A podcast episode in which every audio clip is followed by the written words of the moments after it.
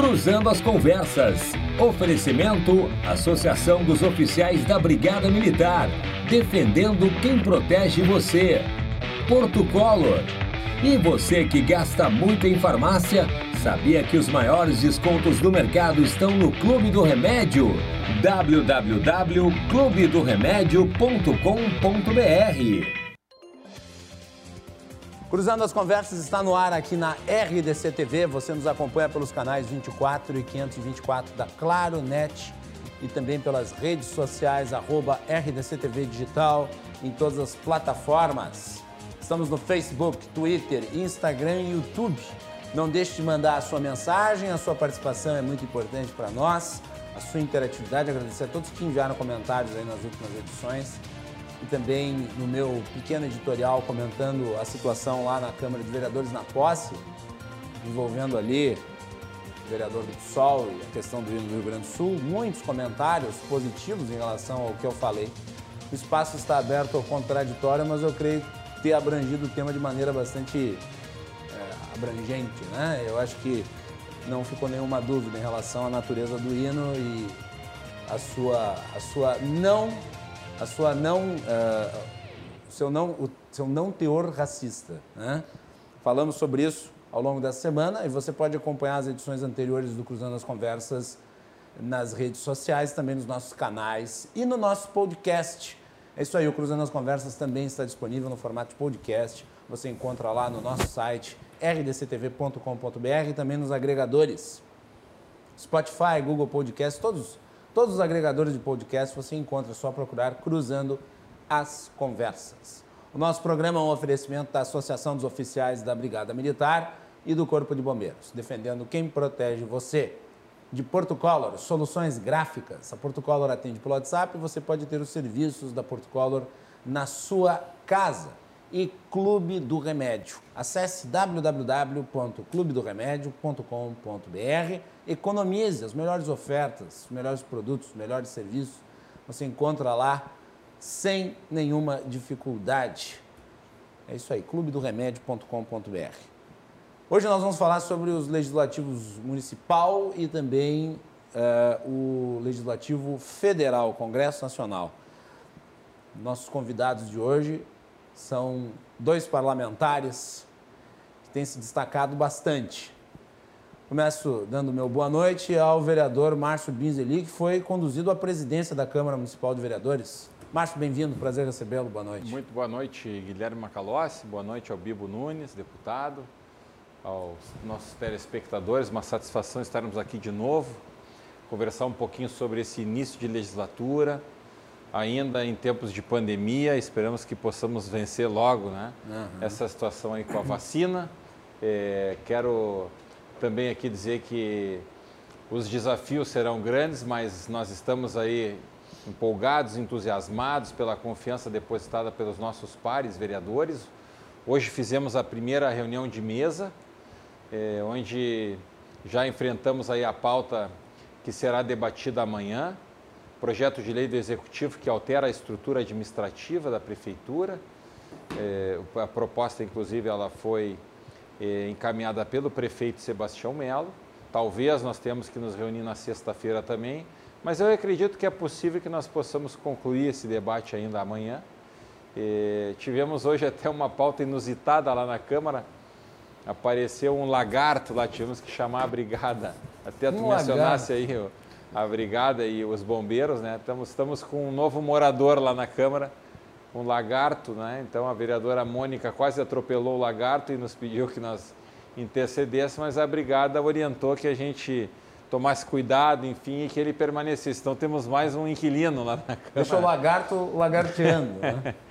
então hoje tivemos essa situação inusitada mas é, já estamos trabalhando com bastante afinco, ainda com algumas restrições. Hoje recebemos lá o pessoal também do Fórum Social Mundial dos Idosos, das pessoas portadoras também de deficiência. Recebi o Nelson lá, que é o, o presidente estadual é, da, da Associação das Pessoas Portadoras de Deficiência, pedindo lá as dependências da Câmara.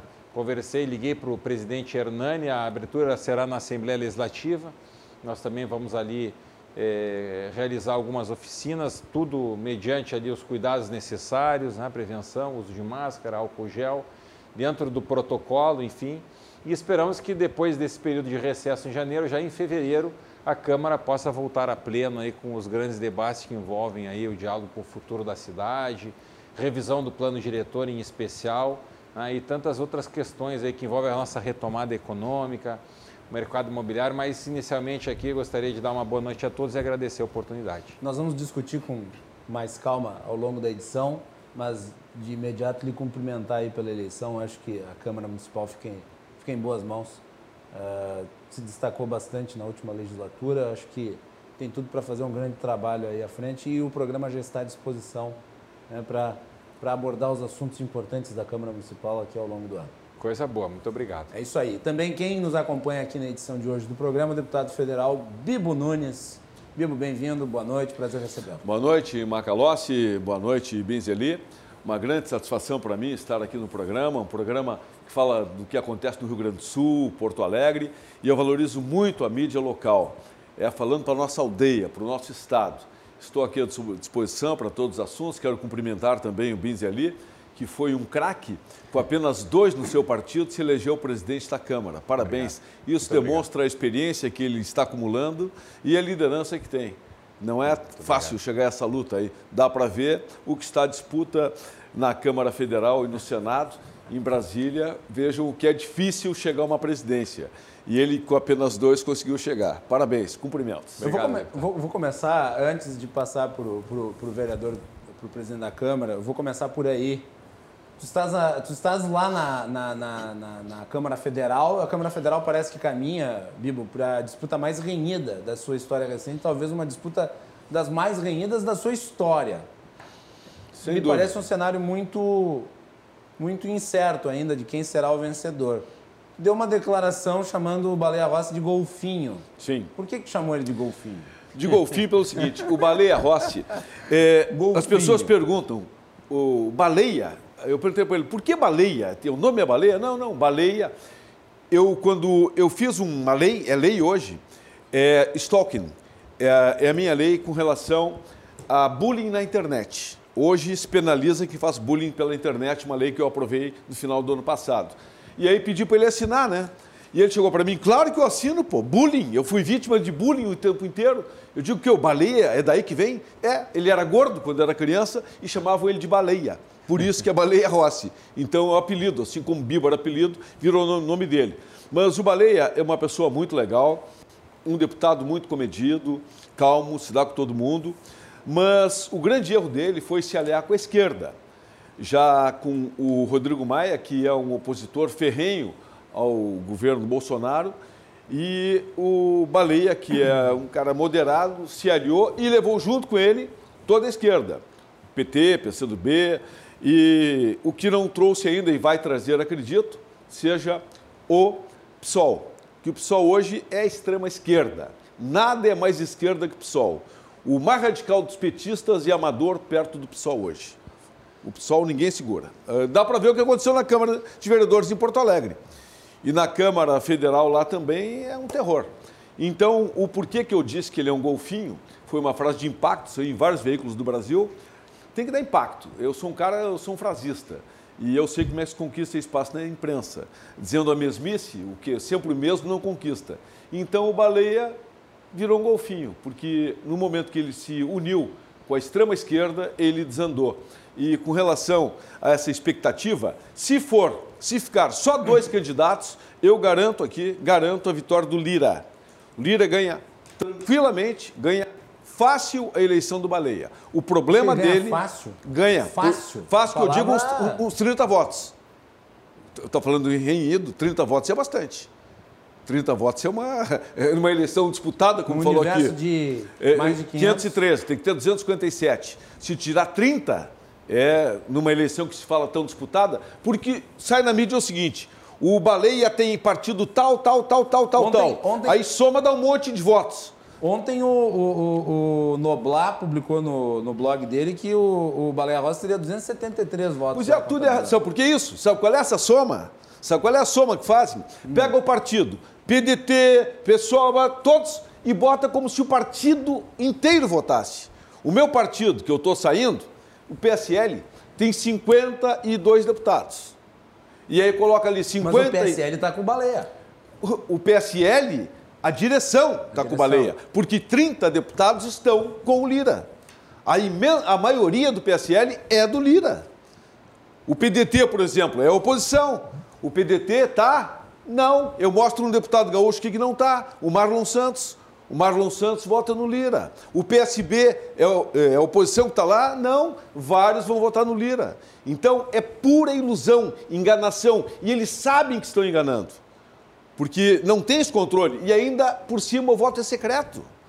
O Lira ganha tranquilamente essa eleição. O grande problema do Lira, o problema dele, é candidatos se lançando. Eu tenho um colega meu lá, que é o, o general Peternelli, que ele se candidata a qualquer coisa. Então vai ser o candidato, então vai ter o voto dele só. Aí, de repente, um novo lança candidato, outros. Se tiver uns cinco candidatos, façam cinco, seis, dez votos, aí, aí complica a eleição para o Lira. Porque esses que vêm por outros partidos tiram votos do Lira, porque a oposição ela é unida. Os que vão votar no Baleia, com certeza, são firmes. E não acha que também pode haver defecção no conjunto de parlamentares? Tem, tem. Do outro lado também. Também tem. Tem dos do, em, em, ambos os lados. Só que o que estão anunciando aí por partidos, ah, até vou dizer aqui, porque não está pegando o resto do Brasil, mas o PSL, nós estamos fazendo uma moção com assinatura de 30 deputados para que mude. O PSL tem 30 que assinam a favor do Lira. Então não coloque que o PSL está apoiando o Baleia Rossi, que não é verdade. Tem 30 que assinaram, eu fui um dos que assinei, que apoiam o Lira. Por isso, um dos motivos que eu saí do PSL, que tem dono. Ele acha que manda. O PSL do tempo que tinha dois deputados era uma coisa, quando elegeu 53 é outra. Uh, Bibo, antes de passar para o vereador Márcio, uh, mais uma questão envolvendo a Câmara Federal. Nós vamos ficar nessa Câmara Federal, Câmara Municipal, porque a ideia é essa. Tudo é Câmara aqui. É, tudo é Câmara hoje. A, a, a, o que, que, te leva a apoiar o Arthur Lira? Que é visto por muitos como um deputado Sim. fisiológico, que já Sim. esteve na base do governo petista. Uhum. É, ele se tornou um conservador agora? Não. No primeiro momento, eu falei para o próprio Lira. Eu disse, Lira, sabe como é que eu sou? Eu jogo aberto. Comigo não tem conversa. As pessoas me conhecem, sabem como é que eu sou. Eu digo, Lira, eu tinha restrições contigo pelo seguinte: é uma pessoa que tem processos, tem inquéritos, mas recentemente ele foi absolvido de um processo, foi absolvido. E os inquéritos que tem contra ele, ele não foi condenado em nenhum. Então, eu não posso pré-julgar. Se ele tivesse uma condenação, estaria fora. E também tem muitas denúncias contra o Baleia. Se vai para lá e para cá, eu preferiria um terceiro. Um terceiro. E eu, inclusive, estava disposto a ser candidato a segundo vice-presidente com grande chance de eleição. Só que eu sou proscrito. Eu sou o deputado mais suspenso da Câmara e do Congresso Nacional. Perseguição? Ninguém. É não, perseguição? não é perseguição. É que eu comecei a briga com o PSL, que depois o presidente saiu do partido, vários deputados, nós somos hoje 28 deputados, e eu comecei essa briga em junho do ano passado. E desde lá me suspendendo. Só que eu comecei e fiquei cinco meses brigando sozinho e já me suspenderam. E alguns colegas, pô, vou tentar tirar a suspensão. Até na reunião que tivemos com o Lira, eh, nós éramos uns 15 deputados ali do PSL rebelde, né? E eles, ó, oh, Lira, tenta conversar com o presidente do PSL para tirar a nossa uh, suspensão. Eu digo, só um pouquinho. No meu caso é diferente. Eu quero, se for falar em suspensão, peça para que me suspensam, me suspendam até o final do mandato. Quanto mais suspenso eu estiver do PSL, mais orgulho para mim. Muito bem. E, aliás, tu tem falado sobre isso desde muito tempo, né? É, mas eu estou dando, eu estou levando frio o PSL, até porque eles estão com muita dor de consciência, porque foi um problema que eu tive com um deputado gaúcho aqui, que a presidência era minha, todos os deputados me queriam na presidência, e aí o presidente nacional colocou o deputado, que hoje saiu também do, está brigado com o Bivar, e hoje eles estão arrependidos. Agora Inês é morta. Vamos para a Câmara Municipal, onde a disputa foi bem mais tranquila, né, Márcio? Conta aí um Aqui... pouquinho dos bastidores da tua eleição. Aqui nós... Fosse eleito com é. o apoio da base do governo, basicamente, né? Uh, a oposição, também. por assim dizer, acabou ficando de fora. Também. É, na realidade, assim, aqui nós temos uma vantagem, né, Bibo, com relação à Câmara dos Deputados. Aqui o voto é aberto. Aqui o vereador... eu acho que é o certo, viu? É, é aqui o, o, vereador tem que votar e dizer quem votou para a população saber. É o certo, tem que é. garantir. Então, eu acho que até em termos, assim, de... Eh, de aprimoramento ali do nosso regimento, eu acho que as pessoas saberem quem cada vereador votou para presidir o legislativo é algo é, que agrega valor e que também oferece ali uma, uma digamos assim, uma garantia maior na, na, na costura, na, na, conversa, no compromisso, né? Então, como o Bibo falou ali, claro, foi um grande desafio para nós conseguirmos eleger é, o presidente do nosso partido, tendo, ele, eh, tendo eleito apenas dois vereadores. Mas eh, nós sabíamos da realidade, não, não foi, todas as bancadas diminuíram, nós hoje temos apenas três bancadas com quatro, duas com três, então, é, pelo uma cenário, pulverização pela Municipal, pulverização né? e pelo cenário, eu observei ali que seria possível avançar uhum. né, com, com o nosso pleito, que era, que era legítimo. Ao final, durante o, o, processo de eleição, o voto acabou sendo individual. Né, eu fiz uma disputa com a vereadora Karen né, e fiz 26 votos a 10. Então, isso demonstra que a gente teve capacidade de conversa, de articulação e nós, nós sabemos que cada ano é um ano, né, mas, mas que o primeiro ano é um ano importante, porque é um início de um ciclo, é um início de uma legislatura nova, novas esperanças se renovam, é, a correlação de forças se reorganiza, a, a, a, cidade e a população ela se expressa através do voto com os representantes que deseja. Então, a gente poder estar à frente no primeiro ano é algo também que engrandece aí a, a, nossa caminhada. Para nós foi, foi uma honra muito grande e a gente sabe dos desafios que se avizinham. Eu falei, inclusive, no meu discurso que eu acho que Porto Alegre precisa se reencontrar com Guaíba. Eu acho que nós precisamos dar um, é, ter um olhar, é, né? inclusive, Bibo, a gente sabe que uma parte importante dos recursos está em Brasília, mas nós tínhamos que tentar essa parte do Riacho Ipiranga. Nós precisamos é, trabalhar, eu, a geração dos meus pais tomava banho ali na Pedra Redonda, no Guaíba, por exemplo, né? E, então eu acredito que essa questão ambiental ela, ela precisa ser enfrentada, tem que voltar para a agenda positiva do debate. Eu acredito que o, o, um ponto muito positivo é, dessa reforma que está sendo proposta pelo prefeito Sebastião Melo é, está na, re, na regularização fundiária. Né? a criação de uma nova secretaria para tratar da questão da moradia, das ocupações clandestinas, irregulares, autoproduzidas, as invasões. Eu acho que Porto Alegre precisa organizar o seu espaço urbano. A gente sabe que essa não é uma tarefa fácil, mas ela é muito relevante, muito importante. É, se o poder público não intervém, as pessoas acabam se amontoando. Então, hoje, toda esta organização, desde uma largura de rua, uma testada de lote, um tamanho de quarteirão, onde vai ser o posto de saúde, a escola, a creche, toda, toda a ocupação e a organização de espaços urbanos de uso coletivo agregam valor para a qualidade de vida das pessoas. Hoje, Porto Alegre debate a ampliação do seu plano diretor cicloviário.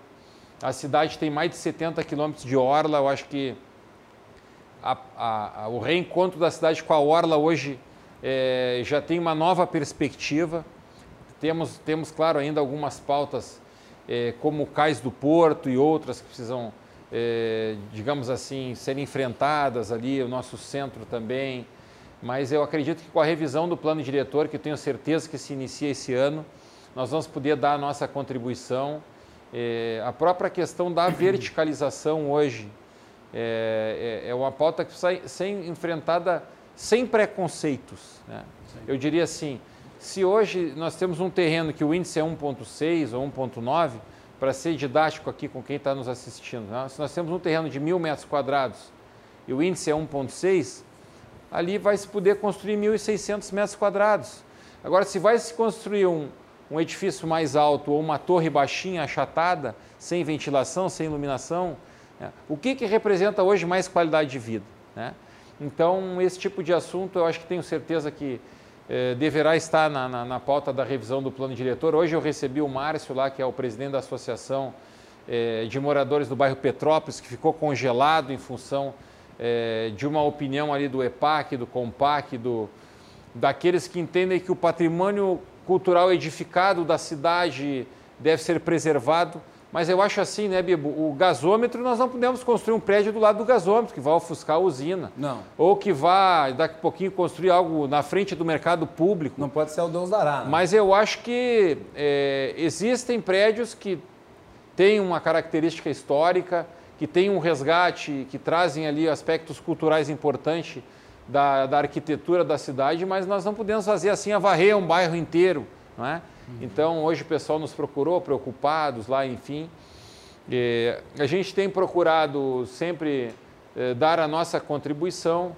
O pessoal que nos assiste aí muito sabe que a gente também hoje responde pelo Conselho Regional dos Corretores de Imóveis. Eu estou presidindo já, estou no segundo mandato, fui eleito aí com 70% dos votos da categoria o que aumenta ainda mais a nossa responsabilidade. Então, a gente tem lidado com a construção civil, os corretores de imóveis, as imobiliárias, estão lá na ponta da cadeia produtiva da construção civil. Então, a gente acredita que tem uma contribuição a dar para a cidade eh, sobre o aspecto da análise, da contribuição. Hoje, o mercado imobiliário, apesar da pandemia, tem gerado emprego, renda. Eh, tem gerado divisas para o município também, através do ITBI, próprio IPTU. Eu acho muito oportuno e importante o compromisso que o prefeito assumiu com a cidade de revisar a questão do aumento do IPTU. Muitas pessoas foram prejudicadas por esse aumento.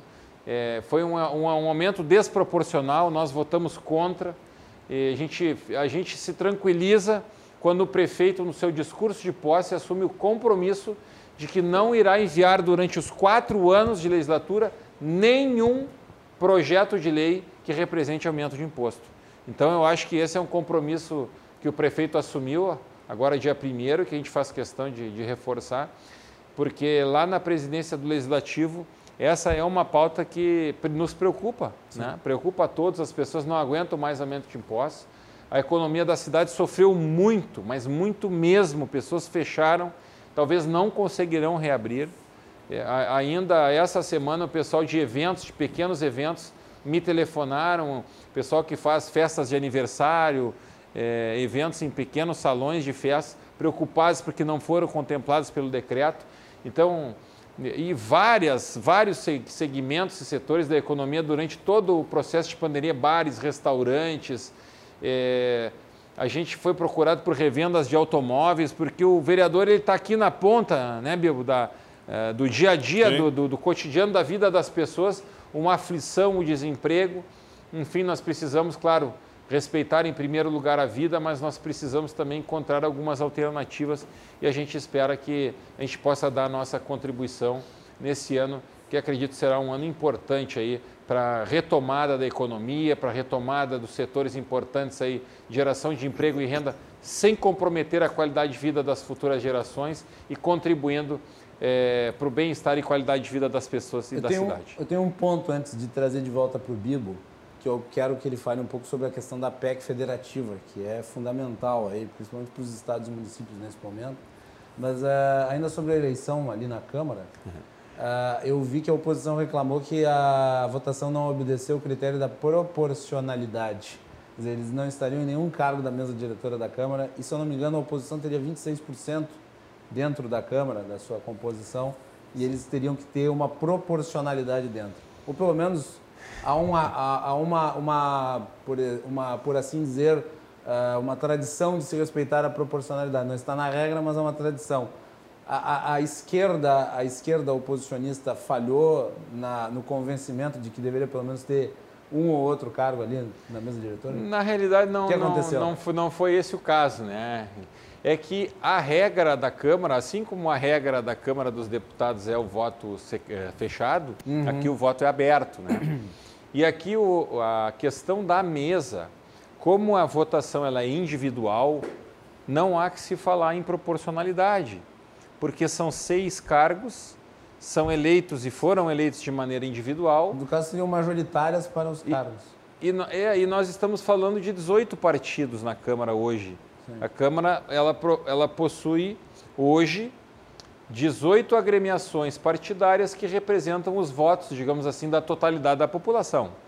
A população está 100% representada hoje no, no espelho, eh, digamos assim, da proporção dos partidos que ocupam as cadeiras da Câmara.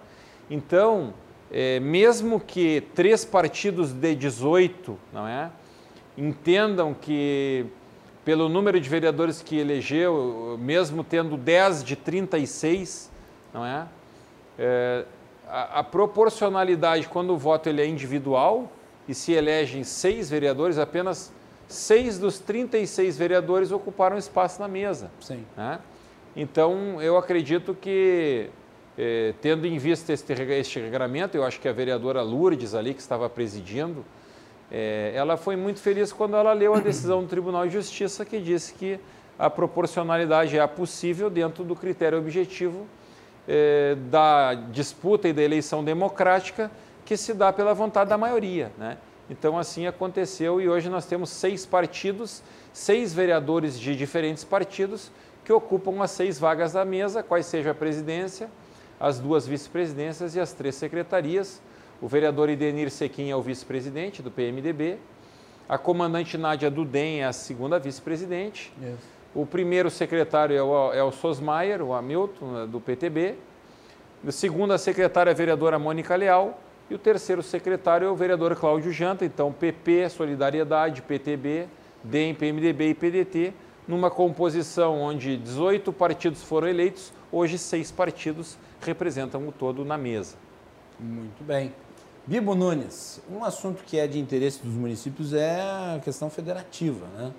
Foi proposta aí ano passado, não sei como é que está o andamento lá na, no Congresso Nacional. Não, a, agora está parado. Está tá parado. parado né? Tá, tá parado. Mas o importante é. Só o slogan já diz tudo. Mais Brasil, menos Brasília. Então, mais espaço, muita importância para os municípios. Isso aí eu acho que já dá para dizer qual é o tom que será dado. Precisaria de um, um volume muito maior de recursos para os estados e municípios, no sentido Sim. de compensar as muitas das uh, atribuições que eles foram acumulando ao longo do tempo, Sim. né, Bebê? Tem pessoas que criticam as emendas, eu acho muito legal as emendas por causa disso. Faz com que o parlamentar, que está mais chegado à sua base, às cidades, possa puxar mais o dinheiro para os municípios. E sabe o que está acontecendo, quais os reais problemas. E por que, que hoje se encontra parado? O, o, Porque tem tanta coisa vindo pela frente, aí, reforma administrativa, vai ter uma reforma eleitoral também, uhum. isso aí conversei com o Lira, vai ter agora em março, deve ter uma reforma eleitoral. Se ele ganhar, né? Ele vai ganhar, tá ele vai ganhar, vai ganhar, vai ter uma reforma eleitoral e essa reforma vai ser bastante interessante. Onde um dos pontos, por exemplo, é de que se possa ter uma janela em abril ou maio para que todos em 30 dias possam trocar de partido. Dar um arranjo geral. Não esperar a janela, que seria só em 2022. Mas isso não, não contribuiria com a infidelidade partidária? Infidelidade, olha, hoje em dia, fidelidade partidária é uma coisa que. Com quantos partidos está a Câmara? 18, né? 18. Nós temos 33, não é isso? Então, por exemplo, o presidente Bolsonaro trocou nove ou dez vezes de partido. Eu já troquei várias vezes eu acho que o partido, a fidelidade, tem que ter fidelidade aos seus princípios. Hoje as pessoas votam nas pessoas. Com 33 partidos, qual é a ideologia, qual é a fidelidade que eu vou ter aí? Eu, eu olho os meus princípios. E se, não, se o partido não tiver conforme eu penso, eu saio fora. Na hora. Não penso meio segundo. Se no tempo de Arena, MDB, tudo bem. É Inter e Grêmio. Agora, com 33 partidos, não tem como. Acho que os partidos não têm credibilidade. Né? Não tem. Não tem credibilidade nenhuma.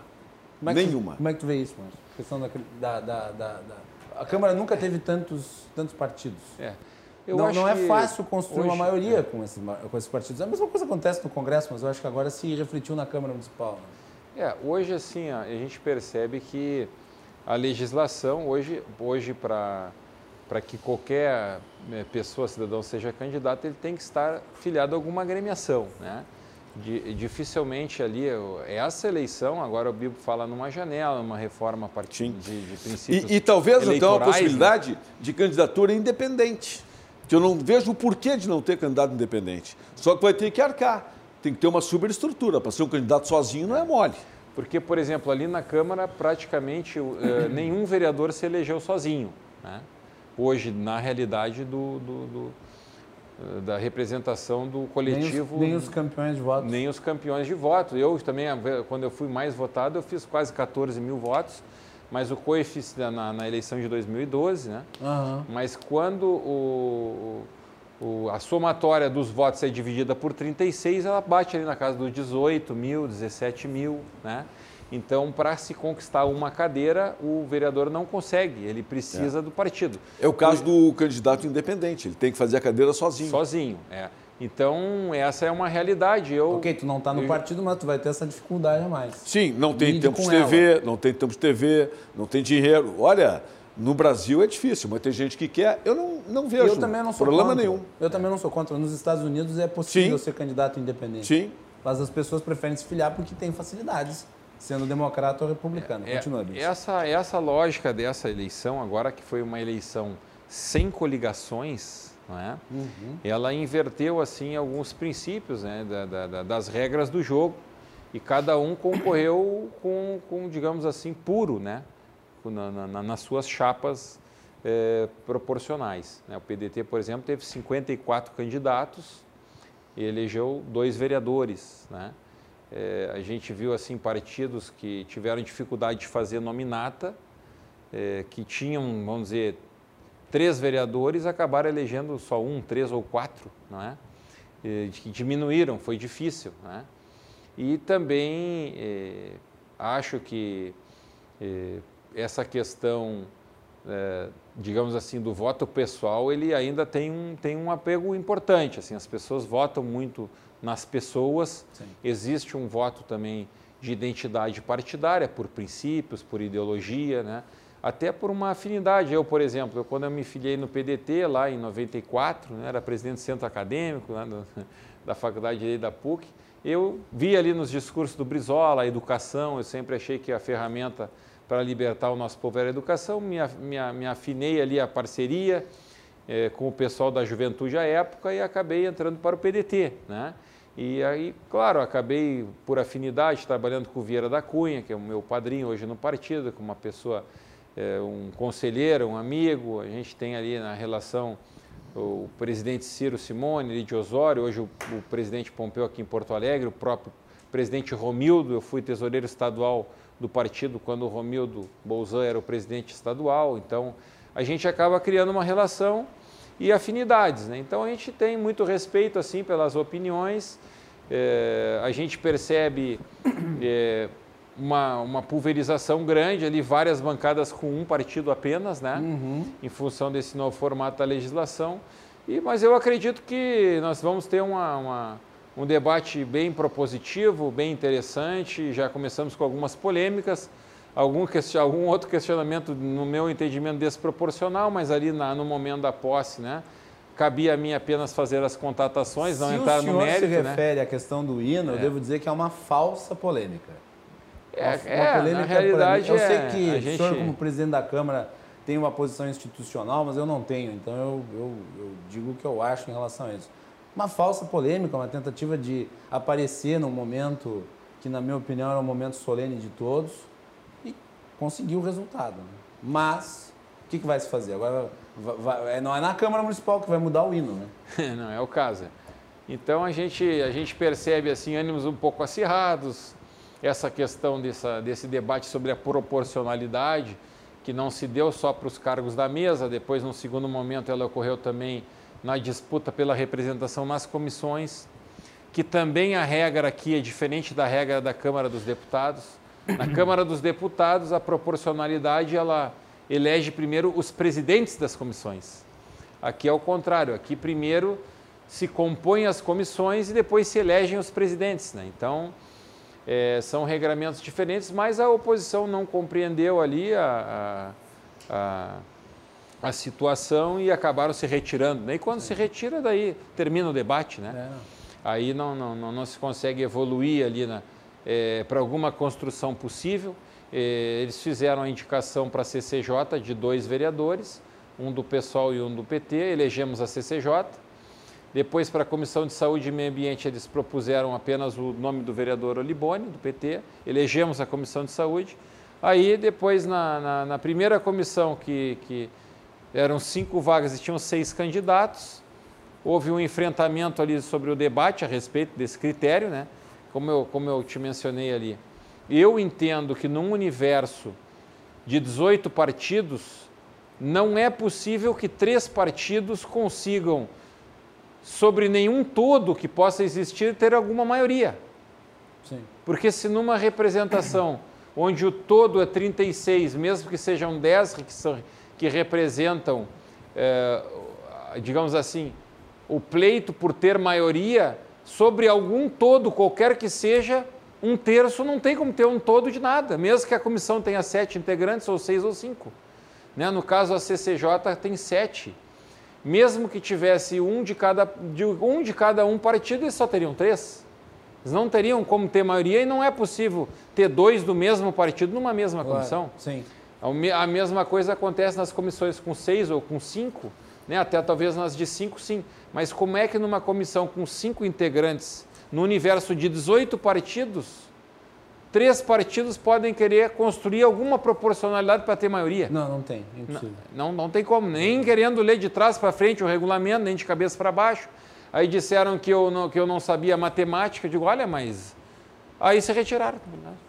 Aí, é, não, aí não, tá, aí não teve o que fazer, terminou a discussão. Ô, ô Bibo, voltando para a Câmara Federal, um tema que eu acho que coloca aí, é, acho que é importante dentro da disputa que existe hoje na Câmara Federal, entre o Baleia Rossi e o, e o Arthur Lira, é quem estará subordinado ao executivo e quem não estará, pelo menos é isso que tem se falado, que o Arthur Lira seria o candidato do Bolsonaro e que com o Arthur Lira a Câmara estaria de joelhos ante o executivo. Não. E com o Baleia Rossi a Câmara seria independente. Não. Não. Como é que tu vê lá de dentro? Eu vejo o que... O Arthur Lira seria Não. independente?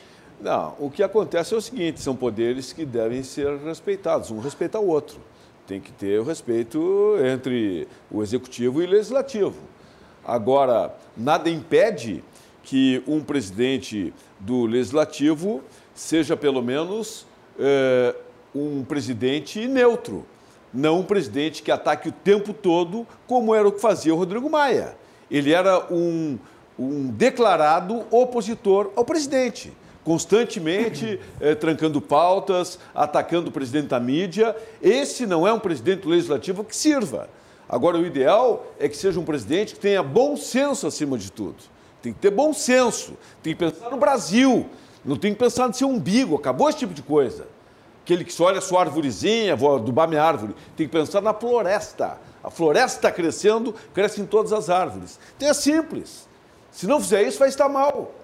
Tem que pensar é na Câmara com o poder legislativo, respeitando o executivo e, acima de tudo, lutando pelos reais interesses do país. Porque era uma fogueira de vaidades. Fogueira de vaidades. Quem é mais bonito, quem aparece mais. O que, que é isso? Não é? Tem que olhar o Brasil. Acabou.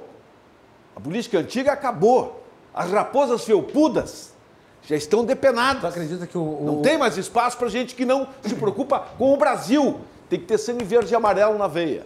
É assim que funciona. Vivo, tu acredita que a conduta do Rodrigo Maia foi de polarizar com o presidente? Foi. Ele.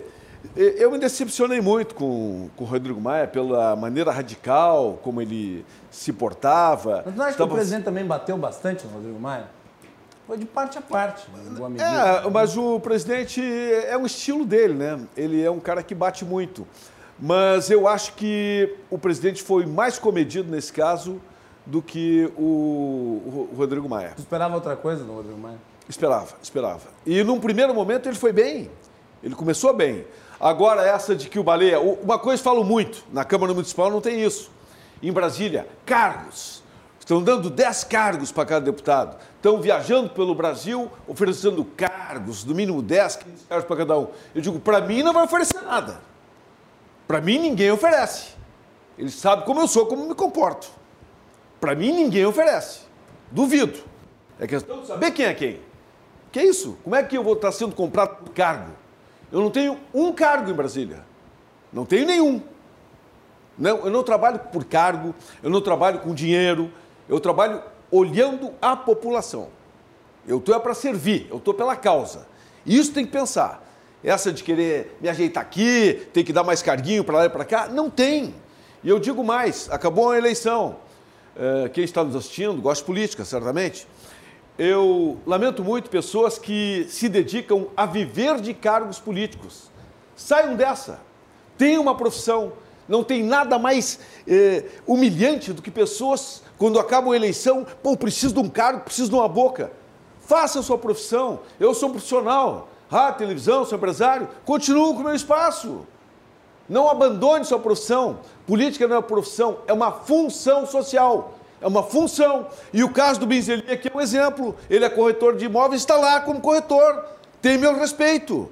Continua na profissão dele. Então, quem quer se lucupletar, ganhar em cima de política, não dá. Ninguém fica rico em cima de político. Se ficar rico em cima de política, é roubando. Essa é a verdade. Tem que jogar aberto. Política é para servir e não para se servir.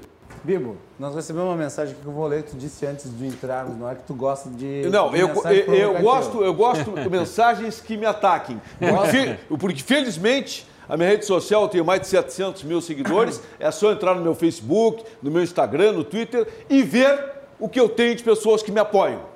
Não para de apoio de apoio. Então, gosto que me critiquem, mas crítica com fundamento com fundamento, eu acho muito bom. Então eu vou ler, daí tu responde. Tá bom. A Fernanda Gargamel. Articulação para o governo de Melo busca abrir espaço para a filha de Bibo Nunes na Câmara de Vereadores. Tá bom? Cama, a, a, a Camila Nunes ficou de segunda suplente da bancada do MDB. Aí eu aproveito e pergunto, o fato de ela ter entrado no governo não se enquadra nisso que tu falou? Nem um pouco. Nem um pouco. Não. Até porque, nem um pouco, e ela foi para pista ela foi para a urna. Ela tem legitimidade do voto. E com 26 anos fez uma excelente votação no MDB, que foi uma votação muito aquém. O PMDB ficou muito pequeno nessa eleição. Então, uma guria com 26 anos, que ah, o pai é deputado, mas eu sou deputado do outro partido. Como eu estou saindo do PSL, coloquei no MDB. Então ela foi. Ah, como é que é o nome dela mesmo, hein? É, deixa eu pegar aqui o nome. Gargamel. Fernanda Gargamel. Ô, Fernanda, se você quiser, por exemplo, ocupar o cargo no executivo, se candidate. Qualquer um pode ser candidato. E a partir do momento que tem voto, tem legitimidade popular, não tem problema nenhum. E digo mais, a Camila está pela causa. Ela gosta, me acompanha há muito tempo. É uma pessoa séria, honesta, que vai fazer o melhor por Porto Alegre. Tem boa vontade, é jovem, mas tem tudo pela frente. E vai longe, pode ter certeza. Porque acredita na causa, faz por amor. Mais uma mensagem aqui para ti. Tice... Essa aí foi fraca, mandou a melhor. tá bem. Tice Frolich. Bibo Nunes, conte mais sobre o Porto em Arroio do Sal, onde tu defende como investimento estrangeiro. Mas na prática é vender território para China e Rússia. Ou tu vai continuar te fazendo de distraído, como aconteceu na Argentina? Aconteceu na Argentina? O que, que, que tem a ver a Argentina? Bom, não sei. Eu não entendi. Esse aí. Esse é o famoso urubu de plantão. Urubu de plantão é aquele urubu contra tudo e a favor de nada, com olhos na nuca que só olham para o passado e pensam que sabem alguma coisa. Falando do Porto de Arroio do Sal, dizendo que é chinês e russo. Conhecimento zero. O investimento a ser feito ali será privado russo. Se não sabe, existe globalização econômica. Serão 25 mil empregos iniciais. 25 mil empregos. Ford foi embora. Será como a vinda de mais de 20 Ford para o Rio Grande do Sul. E com total soberania, é dinheiro privado. A empresa vem para o Brasil, toda brasileira. E com um detalhe: teremos ali também um pier da Marinha Brasileira atestando a sua soberania. Isso é progresso, é desenvolvimento. Essa desinformação ah, nasce de novo para vir com outra história. É, tem uma turminha que vem com açaí. Pô, o Bibo está trazendo dinheiro da China, da Rússia. Eu trago de qualquer lugar. Para quem não sabe, a China é a maior parceira comercial do Brasil e a economia da China, como da Rússia, é totalmente capitalista. Tem que se informar mais. E eu estou trazendo emprego, desenvolvimento para o Rio Grande do Sul, como nunca, se eu conseguir, nunca um deputado federal trouxe, nem todas as bancadas juntas em 40, 50 anos vão trazer, trouxeram ou tentaram o que eu trarei com o Porto de Arroio de Sal. Tomara que saia esse porto, porque tem muito urubu de plantão querendo contrariar. Essas pessoas que querem criticar, fazem o quê? Você trabalha no quê? Você emprega quantos para estar tá falando assim? É assim que o jogo é. Então tá aí.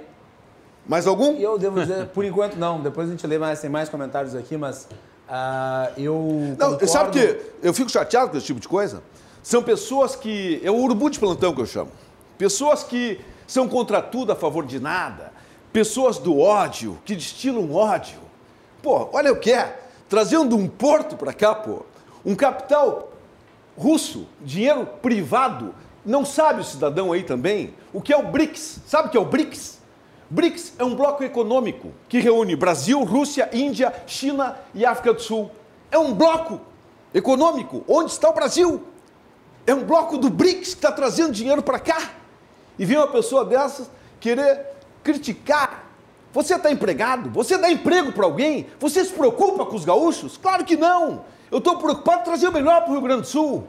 E a soberania? Eu sei o que é soberania. Você certamente é de esquerda. Eu debato seguido com a esquerda, sou que mais debato com a esquerda lá no Congresso Nacional, onde no ano passado o, o atrito tivemos lá no Roraima com a Venezuela, o senhor o Maduro apontando mísseis para o Brasil, apontando mísseis para o Brasil, e a esquerda lá elogiar o senhor Maduro. É brasileiro quem faz isso? Sabe o que é soberania? Como é que vai apoiar um país que está apontando mísseis contra o Brasil? É esse tipo de soberania que você se preocupa? É isso? Tem que aprender, pô. Não, só para completar e daí encerramos o bloco, que uh, o capital estrangeiro é mais importante do que nunca para um país emergente, como é o caso nosso, no meio de uma crise sem precedentes.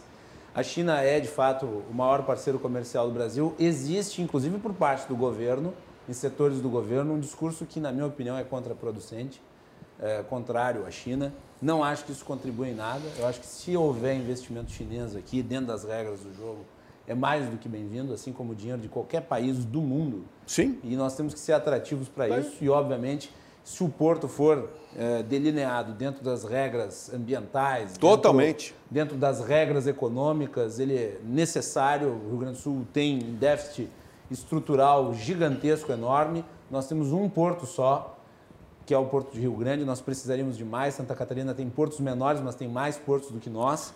E eu acho que é, se isso se viabilizar é muito importante. Macalossi? Não podemos ter preconceito com investimento Sim, esse porto estava indo para Santa Catarina. Nós temos que ampliar as nossas Estava indo para Santa Catarina. Faltando dois dias para encerrar o prazo, porque políticos gaúchos deixaram perder o porto, eu em dois dias consegui reverter. Vieram os russos do meu gabinete, empresários juntos, e eu consegui, fui no presidente da República sem marcar audiência, fui no, no vice-presidente Mourão, fui no Tarcísio, ministro da Infraestrutura, e os russos pensam assim, pô, mas esse cara é maluco, ninguém fez isso. Como é que pode o cara fazer isso? Por que eu faço isso? Porque eu estou pela causa. Eu estou lutando pelo melhor para os gaúchos, para o Brasil. É fazer com amor a causa. É muito diferente. Eu estou na política para perder, não é para ganhar. Então vai ter que nascer dez vezes para vir discutir comigo, que eu estou de boa fé. Eu estou para ajudar e fazer o melhor. E basta ver a minha revistinha, vá, a revista que eu coloquei aqui agora, vá na minha página, em qualquer página, e veja o que eu já fiz. Porque eu faço com amor à causa. Independente de ser esquerda, centro ou direita. Eu quero o melhor para o Rio Grande do Sul e o melhor para o Brasil. Bens, antes de a gente ir para o intervalo, acho que é importante. Eu gostaria do teu comentário a respeito, porque ontem o governo do estado anunciou aí a concessão do Cais Mauá. É, como é que tu vê isso? É um marco para a cidade de Porto Alegre. Né? Ah, Porto é Alegre fundamental, né? fundamental. É, a gente vem convivendo ali com aquela realidade, uhum. é, ainda quando se podia fazer eventos ali, aqueles banheiros químicos, uma estrutura que não, que, que, que não condiz ali com o ponto nobre. Uhum. Sabe o que, é, que eu gostei, Bins? É que tanto o governador quanto o prefeito querem, como eu também quero, a derrubada do Muro da Mauá. Ah, sim, eu vi Eu que, quero que, que o Porto Alegrense conviva mais com o Rio. Nós temos que valorizar o Guaíba. É, Para dar uma enchente daquelas de 41, só Não. daqui a 300 anos. Não, e depois eu acho que do jeito que está a estrutura ali, é, aquele muro já não não não não não, não tem porquê. a beleza do rio. Olha o que está ficando a orla do Guaíba. Olha, uma não, coisa que eu vou criticar outras aqui, olha aqui, eu vou criticar. Certo, Porto Madeiro, Sim, Portugal, tantos Argentina. portos que tem aí. Vou mandar aqui uh, uma crítica construtiva ao prefeito Melo. Mas prefeito. Já? Ele assumiu anteontem? Crítica construtiva. Eu gosto de crítica construtiva, não crítica destrutiva sem fundamento. Eu acho que Porto Alegre tem que ter uma secretaria de turismo. O turismo é vital em qualquer grande cidade. Como é que Porto Alegre não tem uma secretaria? Eu já falei isso para o prefeito Melo, eu sou da Comissão de Turismo lá em Brasília e temos condições de trazer muita coisa. O governo federal vai apostar e investir muito em turismo. Olha o que vai ser a Orla do Guaíba, está ficando belíssimo Porto Alegre. Porto Alegre hoje o turismo que tem é de eventos. Vamos valorizar. Tire aquela diretoria que tem na Secretaria de Desenvolvimento, sem custo, e coloque como Secretaria de Turismo. Valoriza o turismo, até para encontros, para conseguir mais dinheiro, é importante ter uma Secretaria de Turismo em Porto Alegre. Esta é uma crítica construtiva. Bem, corroborando com a contribuição do Biba para o debate, quando eu respondi pela Secretaria de Planejamento de 2009 a 2012, na área do turismo tinham três importantes projetos assim que eu considero relevantes. Um era o, o bonde, né? fazer um, um, bonde histórico, que seria o caminho do bonde, ali onde era o estacionamento do bonde, ele iria, seria um passeio turístico uhum. com os antigos esqueletos dos bondes, até ali o gasômetro para voltar. Não era, não, não era uma grande despesa, mas seria um atrativo Sim. turístico importante. Além disso, nós teríamos que ter também é, uma, uma qualificação do, do porto. Né? Hoje nós temos aí só o cisne branco não, não existe uma estrutura não, de marina adequada. Né? Tem que ter barco de turismo noturno. Mas não tem uma infraestrutura. cidades, né? um barco com restaurante, com uma pista de dança. Tem muita coisa para fazer turismo. E o principal para o turismo está caindo de maduro. Eu estive em Portugal junto com a Comissão de Turismo. Nós fomos lá ver os cassinos para colocar no Brasil e também o turismo esportivo. O Benfica e o Sporting têm museus. Faturam a média de 50 mil euros por mês líquido, cada time, em média, com o seu museu. Porto Alegre tem dois times campeões do mundo. Dois times campeões do mundo que pode alavancar um turismo esportivo incrível. Vamos olhar o turismo esportivo. Eu fiquei surpreso quando vi lá no, no Benfica e no Sporting. E nós temos dois campeões do mundo. Mas Pô, então, só para concluir, seria um terminal, turi um terminal turístico hidroviário adequado, um terminal turístico hidroviário, porque né, a gente é, Sim. nós estamos na beira do Guaíba, e um terminal turístico rodoviário. Porque hoje as pessoas querem sair numa excursão, uma coisa, elas ficam com as malas tomando chuva ali na frente do Teatro da OSPA. Sim. Ou senão elas têm que ali a, na, na, na, no lado do mercado público, não tem a menor Sim. infraestrutura uhum. eh, rodoviária para turismo nada. em Porto Alegre. Benzeli, não tem hidroviária e o projeto do bonde está pronto. A Serra Gaúcha é o segundo polo de turismo no Brasil, a Serra Gaúcha. Eu, o último dia que cheguei de Brasília, fui pegar um táxi. Fui no táxi, pô, tinham três táxis parados na frente. de um o que, que houve? Por que tem três táxis? Não, uma família de 12 pessoas que vão para Gramado. Estão chegando, já vão três carros direto para Gramado. Nós temos que fazer toda essa população turística que passa por Porto Alegre ficar no mínimo uma noite em Porto Alegre. Vamos no mínimo uma noite. Vamos para o intervalo, nós voltamos. Quero falar um pouco sobre vacinação na volta, que eu acho que é um tema importantíssimo e que todos nós aguardamos. Aí está havendo polêmica envolvendo a questão da vacinação. Né? Hoje o ministro Pazuello fez um pronunciamento uh, em rede nacional de rádio e televisão e nós voltaremos para a perspectiva do deputado Bibo Nunes e do presidente da Câmara, vereador Márcio Binzeliza, aqui no Cruzando as Conversas. Já voltamos. Legal.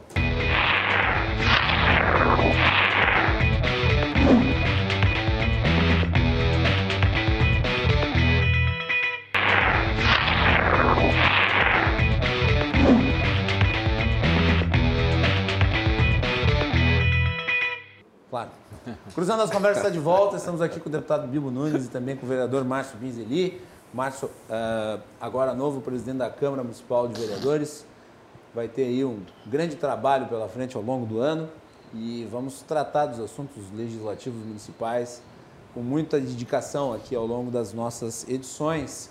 O Cruzando as Conversas é um oferecimento da Associação dos Oficiais da Brigada Militar, defendendo quem protege você de Porto Color, soluções gráficas. A Porto Color atende pelo WhatsApp e você pode ter os serviços da Porto Color na sua casa. E também de Clube do Remédio, as melhores ofertas você encontra no Clube do Remédio, é só acessar www.clubedoremedio.com.br. Consultas farmacêuticas, serviço e muito mais, está tudo lá. Muito bem, o nosso programa você acompanha pelas redes sociais, depois vou ler mais alguns comentários ao fim do bloco. Instagram, Facebook, Twitter e YouTube. E também no nosso podcast, que você encontra no Spotify, Google Podcast, no nosso site rdctv.com.br. Clica na aba podcast e daí você encontra lá a íntegra do nosso programa. Vacina. A vacina que é o melhor remédio para a economia e o melhor remédio para a saúde. Há uma, uma série de questões aí envolvendo a vacinação e uma série de temores.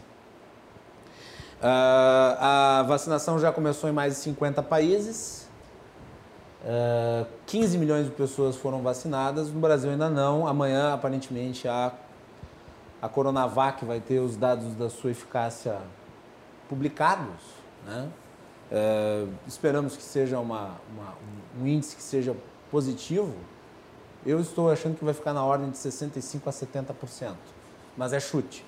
65% a 70%. Uh, e eu acho que é um número que tem que ser bastante é, bastante comemorado, porque afinal de contas, para uma campanha de vacinação, o que importa é menos o índice de eficácia maior, e mais a abrangência da vacina. Né? Quer dizer, quantas pessoas você vacina para criar a proteção. É, uma coisa errada que se diz sobre uma vacina que tem, por exemplo, 50% de efetividade não é, não é que ela vá te dar 50% de chance de ter 100% de imunidade. Não é assim que funciona. É, a vacinação ela cria um campo de proteção na comunidade vacinada. Então, quanto mais gente, maior a proteção individual. É por isso que você precisa ter uma abrangência ampla da vacinação. Então, se a vacina tem 50% ou mais, ela já é utilizável. Né? Então, nós temos que ter todas as vacinas. Tem que ter a Coronavac, tem que ter a de Oxford, tem que ter a Pfizer, tem que ter a Moderna, tem que ter todas as possíveis. Né? Hoje, o ministro da, da Saúde se manifestou a respeito e eu gostaria das impressões de vocês a respeito dessa questão toda. Vou começar pelo vereador Márcio Bingeli. Olha, a gente acredita que as vacinas, é, se nós pudermos utilizar as que têm 90% de eficácia, melhor, né? Uh, mas, claro, a gente sabe ali que umas utilizam ali a tecnologia do RNA, né? outras... É... O problema da Pfizer o problema da vacina da Pfizer, que é de 95% de efetividade, é a cadeia dela. Quer dizer, é uma cadeia tecnológica que é difícil de ser implementada. A da, a da Oxford, por exemplo, é muito mais fácil. Tu disse com relação a ter que refrigerar ela, isso, freezer, enfim. Isso. A de Oxford é. ela tem uma eficácia próxima e ela não é tão complicada. É, a gente, a gente se preocupa assim, realmente acho que nós estamos atrasados, o nosso país precisaria eh, alguma ação mais propositiva que pudesse representar eh, a compra de vacinas e a vacinação urgente. A gente sabe primeiro vai ser a população idosa, médicos, enfermeiros, enfim, eh, mas está tá todo mundo muito ansioso para que seja o quanto antes possível. A gente ouve falar aí na, na, na Coronavac, na Sputnik, na Pfizer, na Moderna. Eu acredito que é, aquilo que mas comprovar. está sendo, sendo, utilizado na Argentina. Na Argentina. Aquilo que for provado e comprovado que, que, que contribui é, para proteger o cidadão, o quanto antes possível, na nossa parte, na Câmara, ali tenho certeza que os vereadores farão é, tudo que tiver ao nosso alcance ali para dar a nossa contribuição. Inclusive, é, o ano passado eu estava na mesa, eu era o segundo secretário, ali junto com o presidente Pujol à época, e a Câmara fez uma doação de 10 milhões para a Prefeitura, mas aí no caso para para estruturar a questão do combate, da prevenção, a, a máscara, álcool gel, enfim, tudo aquilo que, que fosse necessário aí para a questão do enfrentamento à pandemia. Né? Nós não vamos nos furtar de dar a nossa contribuição e, se for o caso, para a questão das vacinas também, nós estaremos à disposição. Vacina. Se for o caso, né? esperamos que, que não seja necessário, mas nós tenho certeza que os vereadores não uh, não vão economizar esforços aí para que a gente também possa dar a nossa contribuição nesse contexto e a gente espera que o quanto antes possível a vacinação se inicie. O ideal seria começar agora em janeiro. Né? Com certeza, o, o, quanto antes, né? Se, se 50 países já, já começaram, não se pode falar mais em primeiro mundo, coisa que vale. Eu acho que nós precisamos de alguma ação mais propositiva, é, mais é, incisiva e que a coisa aconteça. Agora, razões para dizer que não dá, que isso, que aquilo, a gente já conhece, né? O não nós já temos, nós precisamos agora de uma solução e o que estiver ao nosso alcance pode contar, tenho certeza, pode contar com a Câmara. Bibo Nunes, o governo Bolsonaro tem sido muito criticado em relação à questão da vacina. Pois é, mas o governo Bolsonaro quer vacinas, mas que sejam certificadas pela Anvisa. Não tem como. Qualquer vacina para entrar no Brasil, para vacinar no Brasil, tem que ser aprovada pela Anvisa, certificada pela Anvisa. E não tem restrição a nenhuma vacina. Eu não tenho restrição a vacina alguma. A minha preferida seria a Moderna, que tem 100% de eficiência, que é americana. O governo já disponibilizou 20 bilhões de reais para vacina. Todo brasileiro vai ser vacinado sem pagar nada. Vai ter vacina para todo mundo. É que fazem muito alarde. Está faltando uh, seringa, seringa. O Brasil consome por ano, normalmente, 300 milhões de seringas. 300 milhões de seringas. Só que agora é no curto espaço de tempo. Mas não vai ter problema. Fiquem tranquilos, todos serão vacinados. Eu me vacino com qualquer, qualquer vacina, contanto que seja certificada pela Anvisa. Agência Nacional de Vigilância Sanitária. Isso é o mínimo que tem que fazer. Agora, eu acho que o governo vai querer deixar a população sem vacinar? Evidente que não. É que não é tão simples assim. O país está vacinando, mas com quantas mil? Tem muita onda, muita mentira. Não é assim. Qual é a situação da Inglaterra, por exemplo, hoje? Eu não sei qual é o número de vacinados é, na tem que ver. Ele tem 10 mil vacinados. Tem que ver qual. O Brasil vai entrar forte e começa agora em janeiro. Em janeiro, mas com responsabilidade e gratuita. Gratuita. Eu sou contra colocar, acho que não vai precisar colocar em empresas privadas aí para vacinar. Até pode colocar, mas o governo são 20 bilhões já estão disponibilizados para comprar vacina. Eu vou, sabe o que é aqui? Eu estava acompanhando essa discussão sobre a vacina ser disponibilizada no setor privado. Tá? E eu tenho uma opinião, não está totalmente formada, mas eu sou, sou a princípio, nesse momento, contrário. O governo tem que dar. Por uma razão. Não é nem essa. Não é nem essa, Bibo. Não é nem essa. Claro, o governo tem que dar porque ele tem a sua função. Ele tem que dar. Vacina, Principalmente numa pandemia, né? Principalmente numa pandemia. Agora, tem uma questão de caráter estratégico e tem uma questão de caráter de demanda o mundo precisa de 14 bilhões de doses de vacina, porque a maioria das vacinas são de duas doses. Sim. Né? Por exemplo, a Coronavac e a, a da AstraZeneca são duas doses. A da Pfizer é duas doses. Uhum. A da Moderna é duas doses. A da Johnson Johnson é uma dose, mas aí é uma vacina. Mesmo assim, tu vai precisar das demais, e portanto a maioria é de duas doses. Então vamos lá, 14 bilhões de doses, você vai precisar de muita vacina. Uhum. E no momento você tem um déficit na produção de vacinas. Claro, está começando. Inegável, está todo mundo atrás de vacina, está todo, uhum. tá todo mundo atrás de seringa, está todo mundo uhum. atrás de tudo. Então, se você, obviamente, permitir que a iniciativa privada compre as vacinas, você vai tirar, você vai tirar as vacinas que seriam para a distribuição uhum. geral para a população. Uhum. Primeiro momento você, tem que ser geral. Porque você vai, obviamente, com o setor privado comprando essas vacinas, você vai concorrer pela demanda, uhum. que hoje é uma demanda muito escassa. Quer dizer, é uma alta demanda por um produto que é extremamente escasso. Sim. Então você vai prejudicar a distribuição gratuita por parte do governo.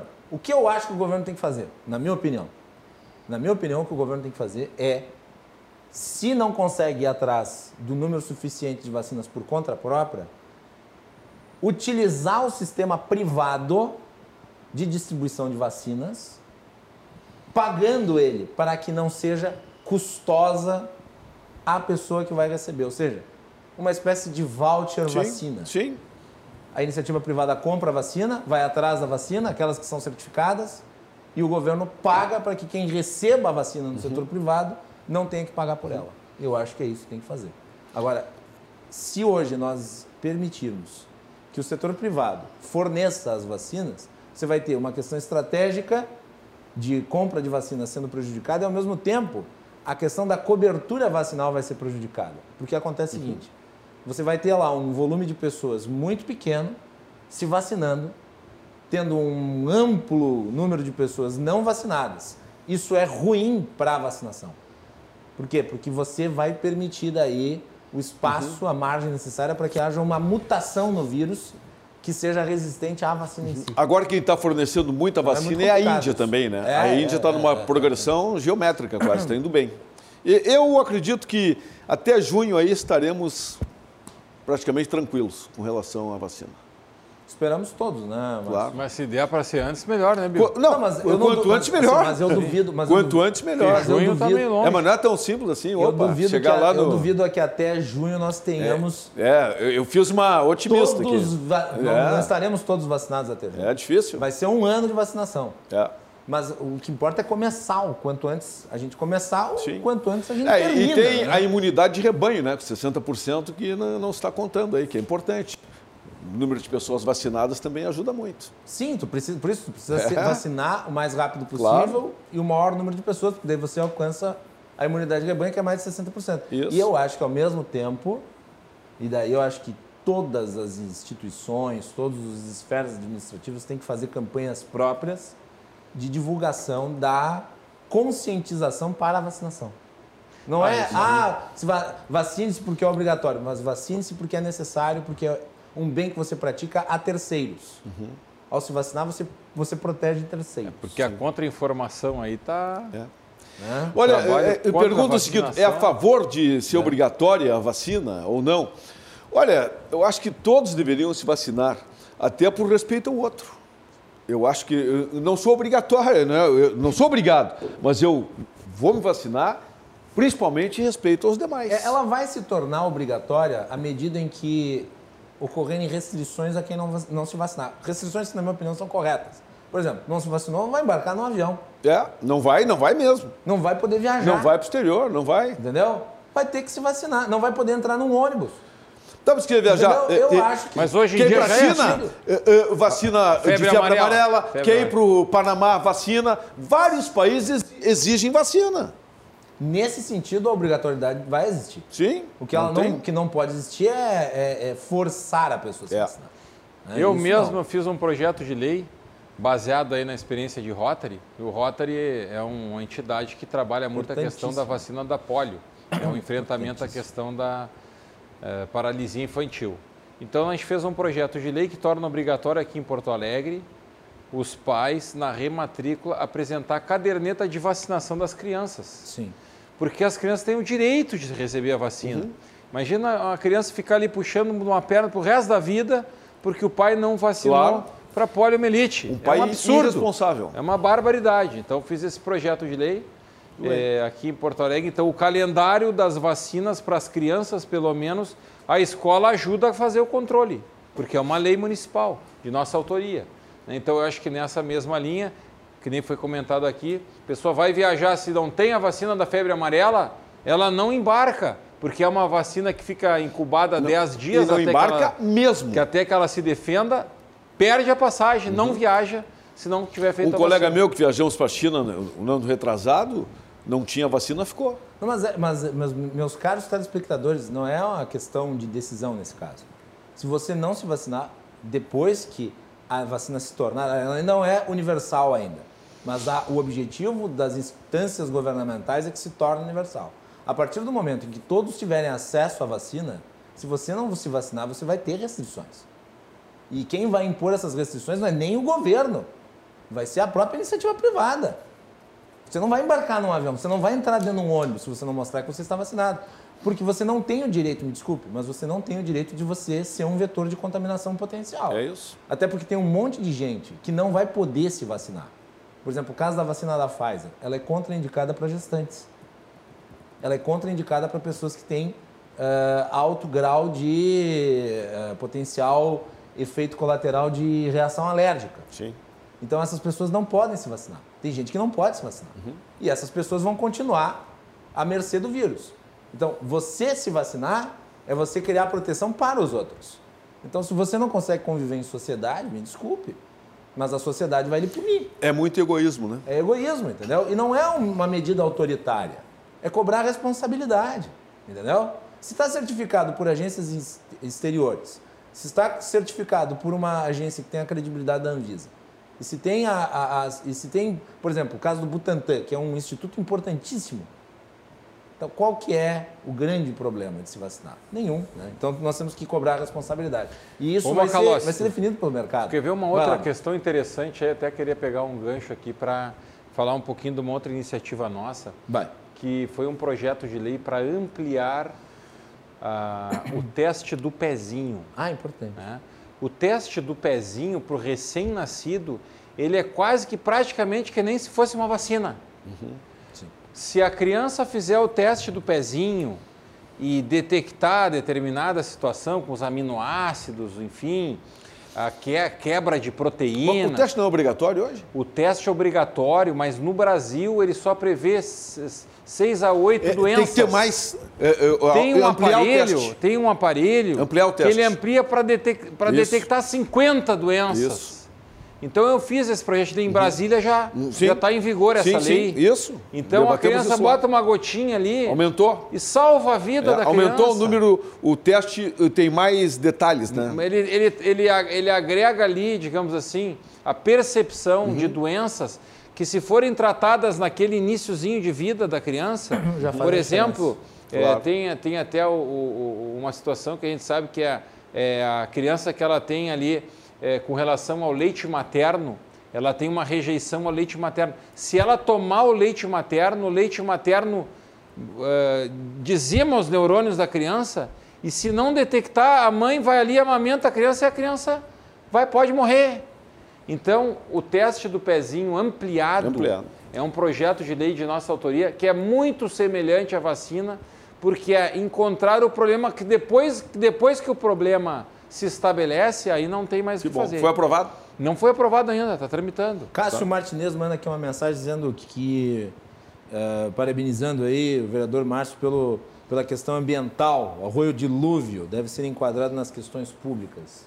É, o arroio dilúvio é uma vergonha ali. A... É um crime ambiental a céu aberto. O pessoal colocou ali, o pessoal da Safe Web aqui, o Luiz, eu quero até fazer um, um elogio, eles botaram uma manta de aço ali, quase em frente ao Fórum Novo que faz o recolhimento ali de toneladas e toneladas de lixo que são lançadas no arroio. Então a gente teria que fazer algum monitoramento, fazer um trabalho diferenciado de enfrentamento aí a essa barbaridade eh, que acontece ali no arroio e que acaba por desaguar ali no Guaíba. E, e essa questão da poluição das águas do Guaíba, nós precisamos enfrentar urgente essa pauta, esse debate aí. É, é, a gente sabe que com tudo que se fez de investimento aí, é, hoje praticamente lá a, a balneabilidade do Lami, né, a nossa expectativa é que pudesse chegar até Ipanema, mas está longe disso acontecer. É, tem que estar tá na agenda da cidade, do debate, na agenda positiva do enfrentamento a essa situação. É, quem vai a Montevidéu aí, né, Bibo, ali, conhece a, a, realidade do emissor subaquático ali, as águas são balneáveis, né? Então a gente precisa devolver essa questão da balneabilidade das águas do Eiba para a cidade e nós queremos dar a nossa contribuição para esse debate. O Roni da Silva, ele concorda com o Bibo na questão em relação à troca dos partidos, diz que o Brasil deveria se livrar de todos esses partidos. Acho que não, acho que o, o, o cidadão tem que ser livre para se filiar no partido ou não se filiar no partido. Mas, Mas se não concordar, sai fora. Quer ver um exemplo? Claro. O PDT. Ele, eu, eu, ele, aproveita e pergunta para ti, o próprio ah. Rony mandou uma outra mensagem aqui, perguntando se o Brasil de fato está quebrado.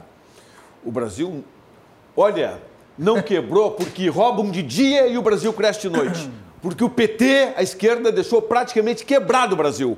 O Brasil foi o partido mais roubado na história recente da humanidade. Era petrolão, mensalão, roubavam de, de caçamba. E hoje o Brasil está assim, foi possível o auxílio emergencial de 50 bilhões por mês, por quê? Porque acabou a corrupção no Brasil, não tem mais obra superfaturada. Hoje temos um país sério.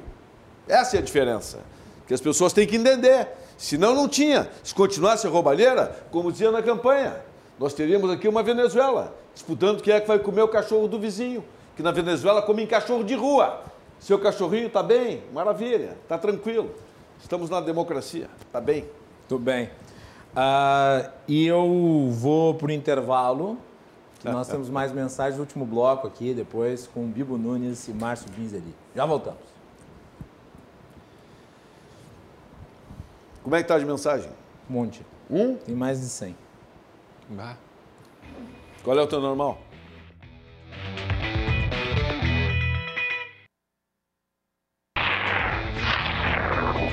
Tudo bem.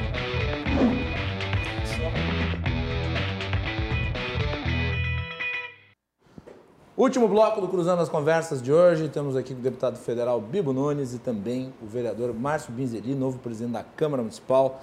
Vocês acompanham pelas redes sociais, arroba RDCTV Digital em todas as plataformas. Facebook, Twitter, Instagram, YouTube e também pelo podcast, no Google Podcasts, Spotify, nosso site, em todas as plataformas. E o Cruzando as Conversas é um oferecimento da Associação dos Oficiais da Brigada Militar, defendendo quem protege você.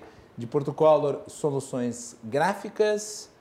Porto Color atende pelo WhatsApp, você pode ter os serviços da Porto Color na sua casa. E também Clube do Remédio, clubedoremédio.com.br br encontre lá as melhores ofertas aí na área farmacêutica. Clube do Remédio. Vamos aí no bloco final aqui com as participações do vereador Márcio Binzeli e também do deputado federal Bibo Nunes. Bibo, deu aqui essa revistinha aqui, os trabalhos que tu desenvolveste. O que, que tu destacas aqui Olha, é... tem muita coisa. Eu até lendo esses dias me surpreendi. Me surpreendi. Tem bastante emenda, né? Não, na emenda, eu, modéstia à parte, acredito, no Rio Grande do Sul, fui o deputado que mais trouxe emendas. Com certeza absoluta.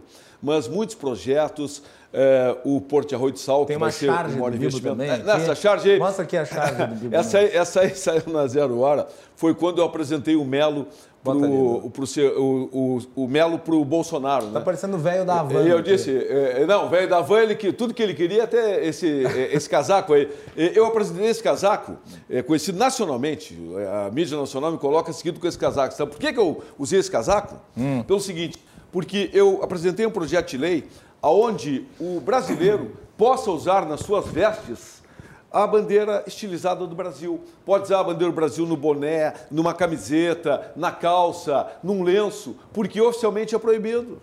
É um absurdo isso.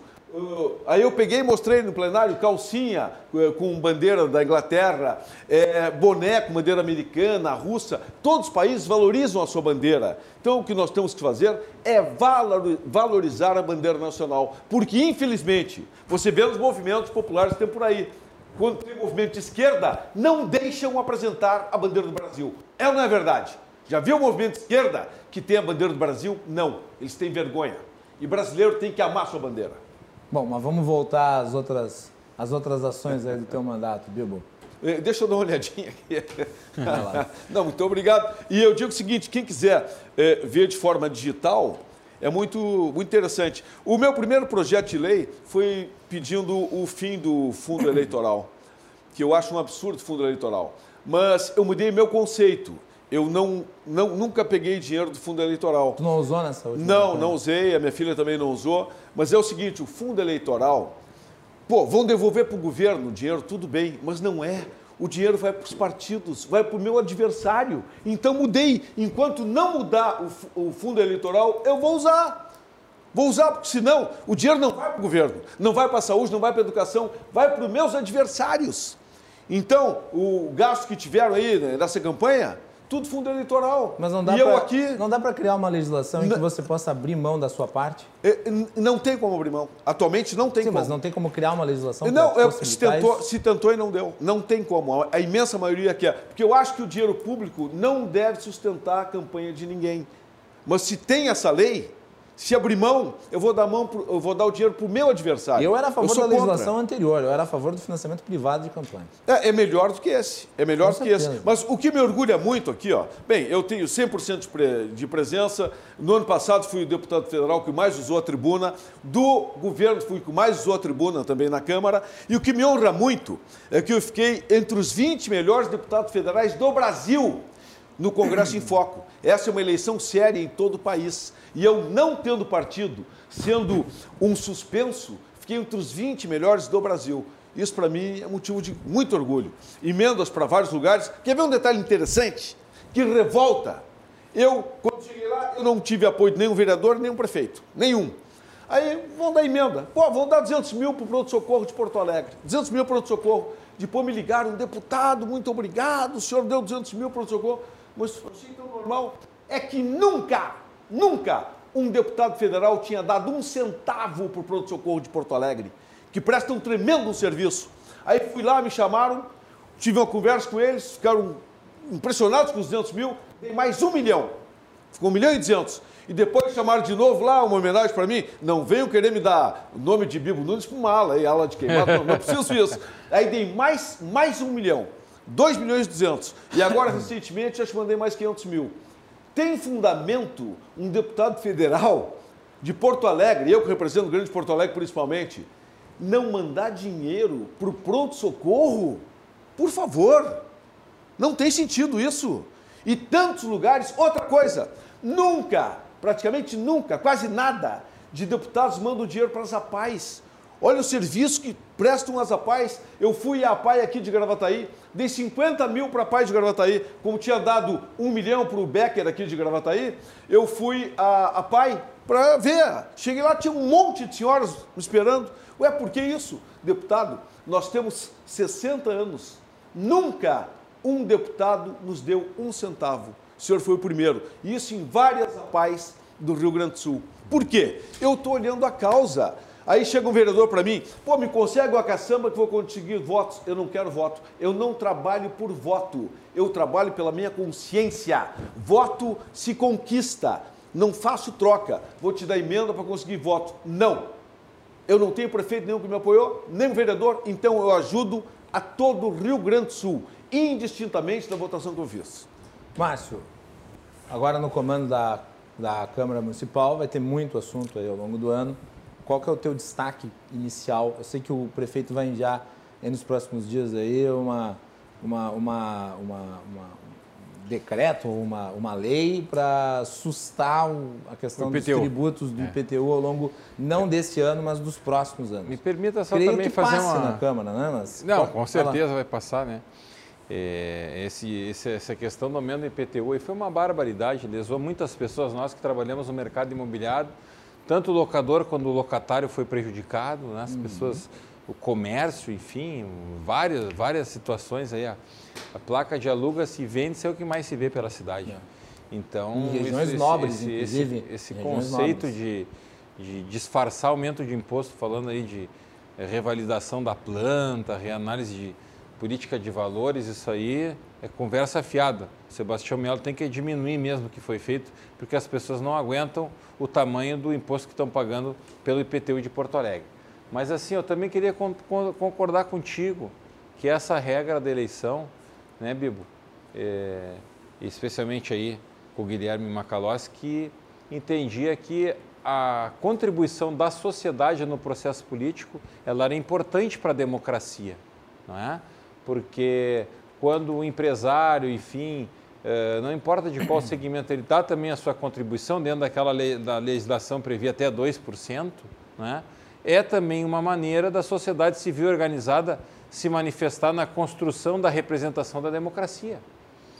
É, mas o que, que acontece? Hoje a gente vê ali, como foi divulgado aí, se elegeu a filha do Fernandinho Beramar, não foi isso? Vereadora? Não né? sei. Está nas redes sociais. É. Né? Dinheiro. Quer dinheiro. dizer, então, o, será que, será que ah, ah, no, no, caso assim, a parte oculta da sociedade, ela não se organiza para financiar de maneira ilegal os seus candidatos? Claro. Né? claro. Aí a sociedade civil organizada ela é proibida de contribuir só, só é, com a democracia. Só tem três fontes Aí possíveis. a gente vê um vereador recebeu 300 mil para a eleição é. aqui em Porto Alegre, o outro recebeu 200 do fundo partidário. Aí, claro, aí faz fundo uma eleitoral, eleitoral. do fundo eleitoral, faz uma baita de uma votação. É. Será que está certa essa conta? Só tem três fontes possíveis de renda para financiar a campanha. É dinheiro Pessoa privado, física. Dinheiro privado. Na física só, no privado física, não. não. Na jurídica não, não pode mais. Hoje, hoje opinião, é só física. Na só minha, física. Na minha, não sei, mas na minha opinião poderia, deveria ser os dois. Mas é um outro debate, é. não vai dar para fazer hoje. Uh, mas são só três fontes. É privada, pessoas ou empresas, pública, dinheiro do governo, ou daí a terceira, dinheiro do crime organizado. Mas e aí, a quem serve? A que Não, interesse que esse serve eleitoral esse regulamento? Você recebeu dinheiro, recebeu? Recebi. Tá, ma- mas... 20 o- mil. Tá, eu te garanto que outros candidatos do PDT não receberam. Porque muitos, a maioria, não recebe nada. Isso que eu acho injusto. Não, foi feito um critério. Mas todos receberam? é difícil. pra- acho que pra- não. Para os prefeitos até 20 mil habitantes era um valor. Mas Depois, todos receberam? Todos receberam. Todos? Todos os candidatos Todos os a vereadores prefeito, vice-prefeito. Não, vereadores não foi todos. É, difícil. Mas, Mas o é- certo é... que todos que se candidataram tivessem a divisão isonim- eh, O isonomicamente. ideal, o ideal. Mas Isso é o aqui nós correto. Nós vamos entrar numa discussão de reforma política. É, mas é. o ideal, é- nesse é que- caso, combinando com o financiamento público, seria voto em lista. Mas o voto ele é ser. em lista. Só que a lista é é- aberta. é aberto. O É- voto é é, lista em lista. É aberta. aberto. Ô, ô, Tanto ô, é. Macalossi, eu tô vendo que tá dar chegando ao fim. Eh, Não, só para dizer aqui, ó, bis. da minha revista, que eu, eu- eu pedi impeachment dos ministros do STF. Fui o que mais pediu impeachment dos ministros. Por isso estou pensando até em ser senador. Porque os senadores não fazem nada e têm medo de ministro. Eu não tenho medo. Tem medo não tenho ministro? preso. Tem medo. Os políticos têm medo do STF. Eu enfrento Tu não não tem tenho medo? preso. Não tenho nem um pouco. Nem um pouco. Eu sou um cara correto, sério. Investigo minha vida todo dia e não acho nada. Porque para meter Bibo. contra a esquerda como eu meto, não pode ter furo. E eu não tenho. Bibo. E outra, fui processado pelo Caetano Veloso, pelo Chico Buarque de Holanda, e eles estão Toda a até MPB hoje... te processou. Estão... Hã? Toda a MPB te processou. Me processaram e o Chico Buarque está até hoje esperando a banda passar, porque vai levar nenhum pila. Muito pelo contrário, teve que pagar os advogados. Porque eu luto com a verdade. Para completar. Eu acredito também que a legislação evoluiu aqui em Porto Alegre através das emendas impositivas. Hoje os vereadores também podem contribuir, como o Bibo falou aqui. Ah, tem Eu um milhão e fiz- cem, né? Eu fiz É isso? é, 1 milhão e 300, um pouquinho Ó, menos. ótimo. Então um eu- vereador, eu- 1 milhão e quero dizer 300, que um deputado gente- federal tem 16 milhões para o estado inteiro. É, gente- Tem só para Porto Alegre 1 milhão e 300, está ótimo. É, que nem tu comentasse ali 200 mil para o HPS, eu consegui 150 mil para Santa Casa, 150 Conseguiu? mil para o Hospital da Restinga, Pô. 150 mil para o Vila Nova, eu coloquei quase 500 mil. 100 mil para o Instituto Câncer Infantil, então hoje o vereador ele consegue contribuir. Excelente. né? O Instituto da Criança com Diabetes, O que o deputado estadual não tem, o né? Educandário, É melhor ser de- Lar vereador que Santo deputado Antônio estadual. Excepcionais, SPAM. Então a gente tem hoje conseguido contribuir também através dessa rubrica eh, e da legislação no orçamento. Claro que as entidades elas precisam ter um certo regramento, tem que ser declarado de utilidade pública. Hoje ainda recebi o pessoal lá da Coima, eh, a nossa conselheira tutelar lá, tia Jandira, que pediu para a gente desarquivar um projeto de lei para tornar a, a entidade declará-la de utilidade pública. Existe um regramento, existe todo um controle, projetos específicos, mas eu acho que agora também a Câmara vai poder dar a sua contribuição a partir das emendas impositivas. 50% é para a saúde, acho é algo muito importante, É. ainda mais em tempos de pandemia. 50%. né? É, e a gente, então, também aqui quer aproveitar essa oportunidade para agradecer aos nossos eleitores, desejar um bom ano a todos é, e dizer que lá na Câmara, contem comigo, contem conosco, estaremos trabalhando diuturnamente para dar a nossa contribuição para a cidade e para o povo de Porto Alegre. E o Cruzando as Conversas está aberto para a presidência da Câmara, divulgação dos trabalhos e das votações. Márcio, parabéns aí, obrigado. Obrigado, querido. Muito obrigado. Bibo, obrigado. Muito obrigado. Uma honra. Muito bem, com isso nós vamos ficando por aqui e agradecemos a- os muitos comentários. Tem várias mensagens aqui que entraram, ah, parabenizando aí a atuação tanto do vereador Márcio Binzeli quanto do ah, deputado Bibo Nunes. Ó, Câmara dos Deputados e Senado tinham que ter voto aberto. Parabéns, Bibo. Concordo. Luciano Miralles. Concordo, concordo. O Carlos está perguntando do nióbio. O Brasil tem 98% de reservas desse mineral. Não era melhor o Brasil explorar melhor este recurso? Vai ter que ser respondido outra hora. Sim. Né? Ah, Nióbio e grafeno. o Horácio Carvalho. Vacinar, usar máscaras são atos de consciência. É questão de educação. É respeito ao, ao Isso outro. aí. Ah, tem também aqui, deixa eu ver se dá tempo, vamos ver se eu acho a mensagem, porque é tanta coisa. Ah, tem gente provocando, tem gente que está mandando mensagem aqui. Também, deixa eu pegar, eu vou pegar a mensagem, eu vou pedir para o nosso, nosso pessoal aí da produção só segurar um pouquinho, porque tem uma mensagem aqui que eu, eu tenho que ler, ah, que é envolvendo a questão ah, da Confraria Gastronômica Árabe, que solicitou ao presidente Márcio Binzeli a criação do decreto legislativo Troféu Gastronomia de Porto Alegre, Márcio. É, me ligou o Eduardo, né? O Eduardo Eu me ligou. de máscara, não tem problema. E Vai, máscara lá de é São educativa. Paulo, eles têm feito assim, através da gastronomia, movimentos eh, importantes aí na cidade, eh, também a gastronomia turística. Eh, nós, inclusive, a pedido, fizemos ali uma homenagem ao chefe de cozinha. Né? a gente sabe que tem vários, vários setores aí da gastronomia eh, e você sabe que bares, restaurantes, enfim, a- as comidas típicas aqui, o italiano, a pizza, enfim, a churrascaria, né? hoje as galeterias.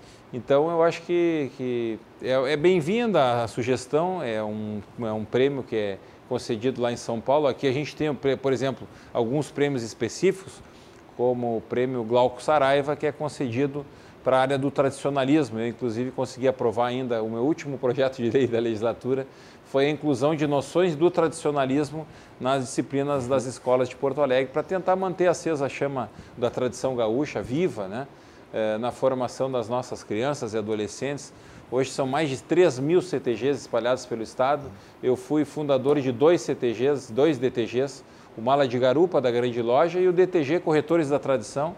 Criamos um departamento de tradições gaúchas dentro da estrutura do Conselho Regional dos Corretores de Imóveis, é, só a título de exemplo, né? e agora vem essa sugestão.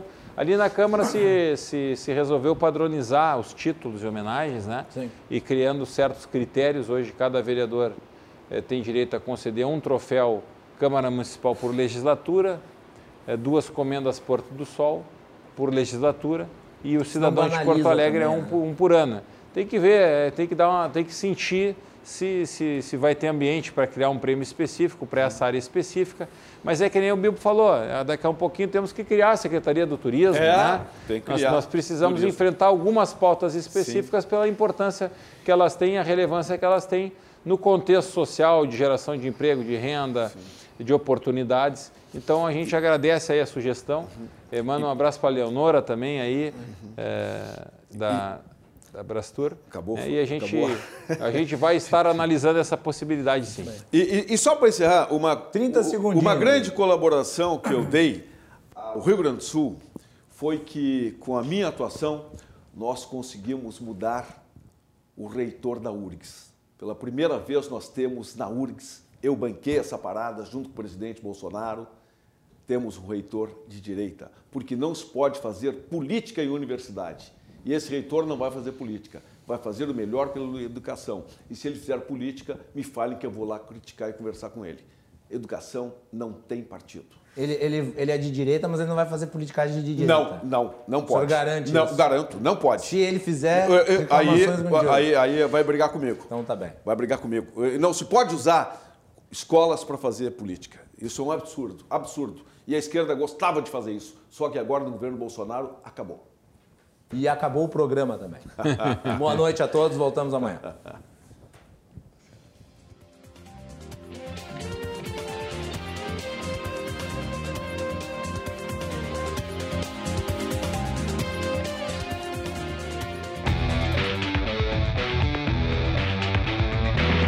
Cruzando as conversas. Oferecimento: Associação dos Oficiais da Brigada Militar. Defendendo quem protege você. Porto. E você que gasta muito em farmácia, sabia que os maiores descontos do mercado estão no Clube do Remédio? www.clubedoremédio.com.br